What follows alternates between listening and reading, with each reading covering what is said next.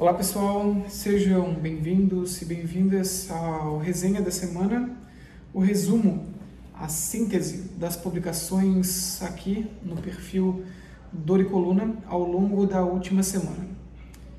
Aos que não me conhecem, eu me chamo Leonardo Ávila, sou doutorando em neurociências, estudioso e clínico da dor, e o título do artigo que foi destrinchado ao longo da última semana foi Movendo-se diferente na dor, uma nova teoria para explicar as adaptações no sistema de movimento à dor.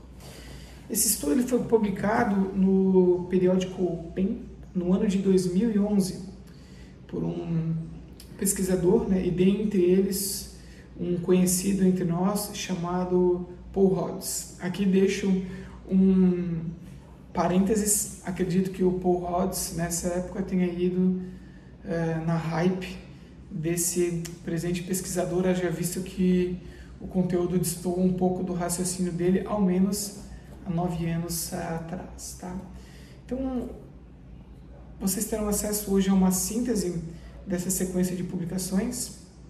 Essa resenha, lembro, ela não descarta a leitura dos conteúdos que ofertei ao longo da última semana e, em hipótese alguma, descarta a leitura do artigo na íntegra. Né? Haja visto que a minha interpretação acaba é, sendo uh, enviesada.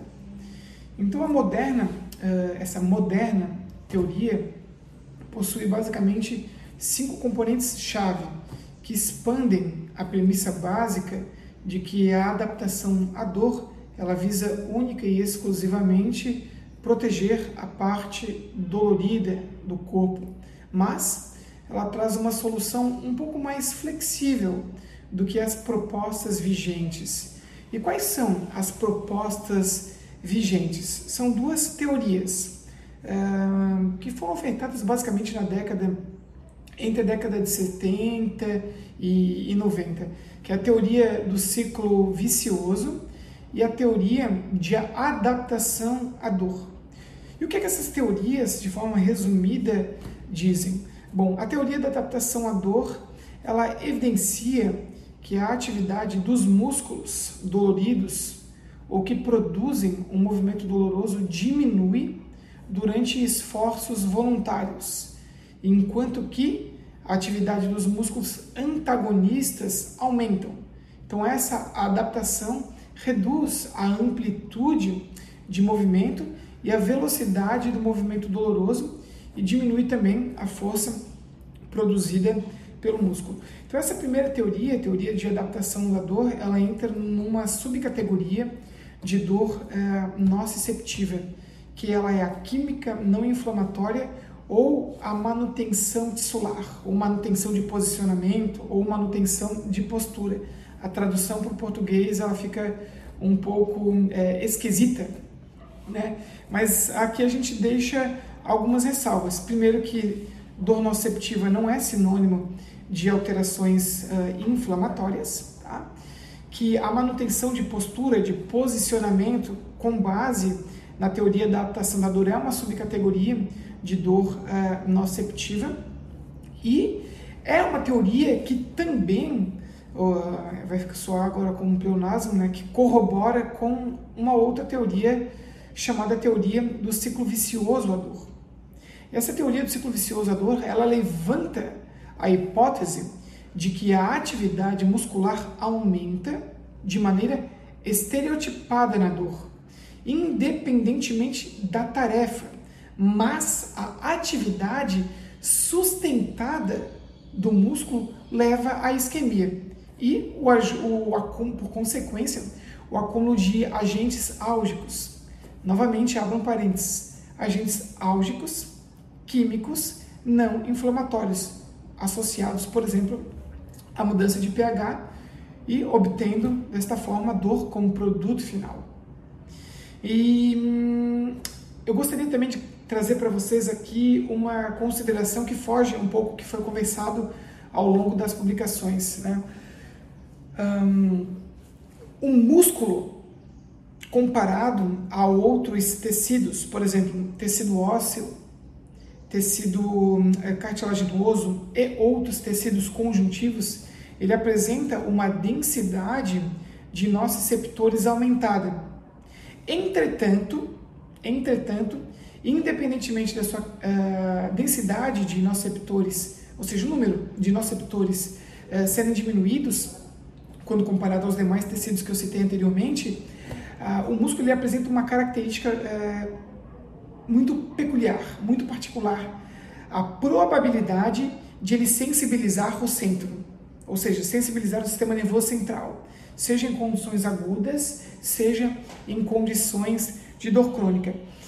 E essa condição, ela pode se tornar disfuncional ou mal adaptativa ou até sensibilizar o centro numa condição aguda quando o funcionamento da capacidade inibitória difusa nociceptiva do indivíduo estiver prejudicada. E essa capacidade inibitória difusa do indivíduo pode estar prejudi é, é, prejudicada, ela pode ser identificada, o seu prejuízo, com base em um teste que você conhece como CPM, ou a modulação condicionada da dor. Um paradigma psicofísico que, em seu padrão ouro, utiliza da dor para inibir a dor. Ah, não é o mérito agora a gente discutir essa condição, mas eu gostaria de destacar esta, esse tópico, tá? Agora, gente, eu preparei aqui um, uma, um, uma síntese com os cinco principais tópicos para eu não esquecer, eu sou um humano eu esqueço, os principais componentes chaves é, da adaptação à dor, é, da adaptação do sistema de movimento à dor com base nesse paper publicado em 2011 no PEN.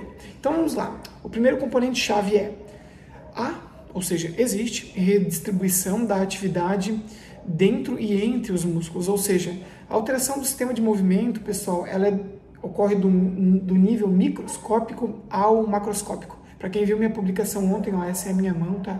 Ela ainda está desinchando. E até amanhã eu faço um vídeo explicando o que é. Mas já adianto. Na realidade, não vou dar a resposta se dói ou não ainda, tá? Uh, então essas alterações ocorrem do nível micro ao macroscópio, macroscópico, e aí o, o paper traz uh, a questão dos, uh, das alterações do nível microscópico, se referindo, por exemplo, a, a alterações nos motoneurônios ou ao músculo inteiro. Tá? Componente-chave número 2, há mudanças no comportamento mecânico, como por exemplo movimentos alterados. Aí vou me referir aos exemplos que o estudo traz para não destoar muito. Então, existe uma variabilidade na extensão é, do joelho, essas figuras constam no artigo original, mostrando que um modelo de dor clínica, é, um modelo de dor um, não clínica, perdão, um modelo de dor, um, me, me, fugiu a, agora a palavra, um modelo de dor experimental, tá? Ele influencia o grau de variabilidade no, no joelho de, de, de, pacientes que foram submetidos a essa condição, ou seja, aumentou drasticamente a variabilidade e aí, por consequência, também aumentando a força de cisalhamento, enfim, sugiro a leitura na íntegra, só estou apenas me referenciando às condições que os autores trazem, também alterações na abertura e fechamento da articulação temporomandibular e uh, rigidez de coluna e redução na variabilidade no comparativo de dissociações de cintura escapular com cintura pélvica, ou seja, pessoas que se tornam um pouco rígidas e com a capacidade de absorção de impacto uh, diminuída. Tópico número 3, a proteção leva a dor ou lesão adicional ou a maior ameaça de dor ou lesão. Isso é, não há somente aqueles indivíduos que evitam, também há aqueles indivíduos que provocam, utilizam em excesso então é importantíssimo termos ciência disso, porque, não sei se vocês recordam, as duas teorias anteriores, elas preconizavam com frequência a redução do uso, a redução da atividade. Mas hoje em dia, uh, o, o, entendimento transcende essa condição e há aqueles, aquele perfil de indivíduos que pode, de, que pode ser uh, caracterizado como provoca dor ou evita dor, e isso é, de forma voluntária e ou é, involuntária. Quarto tópico, quarto componente-chave, As alterações simples na estabilidade não a explicam, mas envolvem mudanças em vários níveis do sistema motor.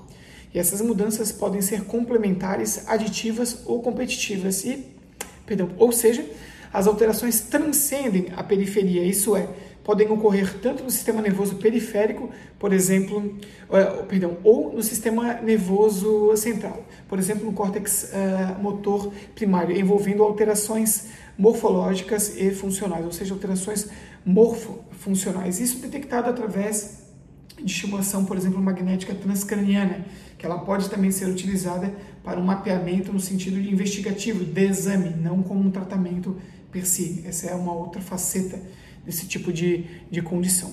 E por fim, o último componente-chave, os benefícios um, das alterações, os benefícios da alteração do sistema de movimento frente a uma experiência de dor, eles são de curto prazo. Né? Então, todavia, há consequências mal adaptativas potenciais de longo prazo, oriunda a fatores múltiplos, a fatores diversos, como modificação na carga, redução do movimento e decréscimo ou aumento na variabilidade. Então, em síntese, o padrão comportamental, e esse nome ele varia de acordo com a literatura que você acompanha, ele pode ser adaptativo, ou seja, fisiológico necessário e imprescindível, por exemplo, em condições agudas que envolvem uma alteração tecidual detectável, ou mal adaptativo, ou seja, patológico disfuncional, em que as alterações do sistema de movimento não estão, por exemplo, mais associadas ao estado do tecido onde dói.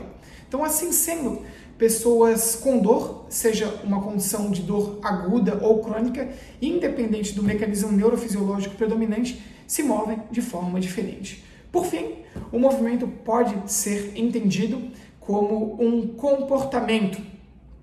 E note, é, o comportamento ele pode também ser compreendido de forma patológica, disfuncional, mal adaptativa, trazendo prejuízos a médio e longo prazo. Então, a minha sugestão é para a maioria das pessoas que, para os profissionais, perdão, do movimento, e também para os profissionais que não são do movimento, sempre cabe a análise uh, de potenciais uh, alterações em indivíduos com dor, seja ela aguda ou crônica. Então, para não me estender, eu espero que um, o primeiro, a primeira resenha da semana, né, ou seja, o primeiro fechamento da semana com base nas publicações que eu disponibilizei aqui no perfil Dor e Coluna, tenha sido de grande valia para vocês e que talvez vocês, é, se fossem acompanhar ao longo da semana, o tempo iria exceder esses 12, 13 minutos, tá?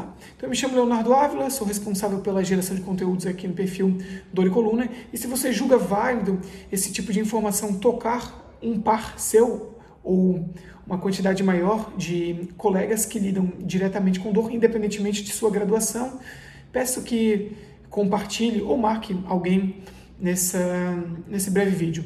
Um grande abraço e nos vemos na próxima semana.